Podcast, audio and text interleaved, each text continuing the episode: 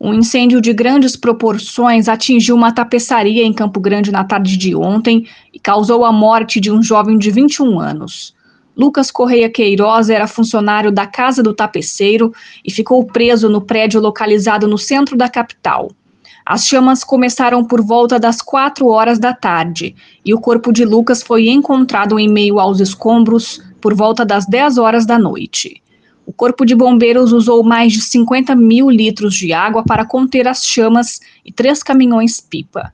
De acordo com o cabo Felipe, os bombeiros tiveram dificuldade em acessar o interior do prédio por conta de materiais inflamáveis. Ali, a dificuldade é a quantidade de material. Esse material todo ele estava até o teto. Como ele foi inflamando, ele cai e fecha o acesso. Esse material ele queima tanto na parte da superfície dele quanto em profundidade, então não tem como avançar. A gente precisa apagar o incêndio ali no início, como apagaram e retirando o material. Apaga o incêndio, apaga esse material inflamado e vai retirando ele. Só assim a gente vai conseguir o acesso ao piso superior. No piso superior também tem material e no outro, no terceiro piso também tem material. Outros funcionários que estavam no interior da loja conseguiram sair pela porta da frente.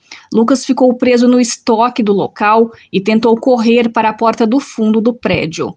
Um hotel que fica ao lado da tapeçaria precisou ser evacuado.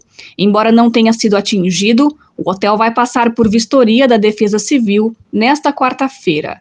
A mãe do jovem, que se apresentou como Lucimar, esteve no local e, muito abalada, disse que o menino era seu filho único. O Corpo de Bombeiros agora vai investigar as causas do acidente. De Campo Grande, Lorraine França.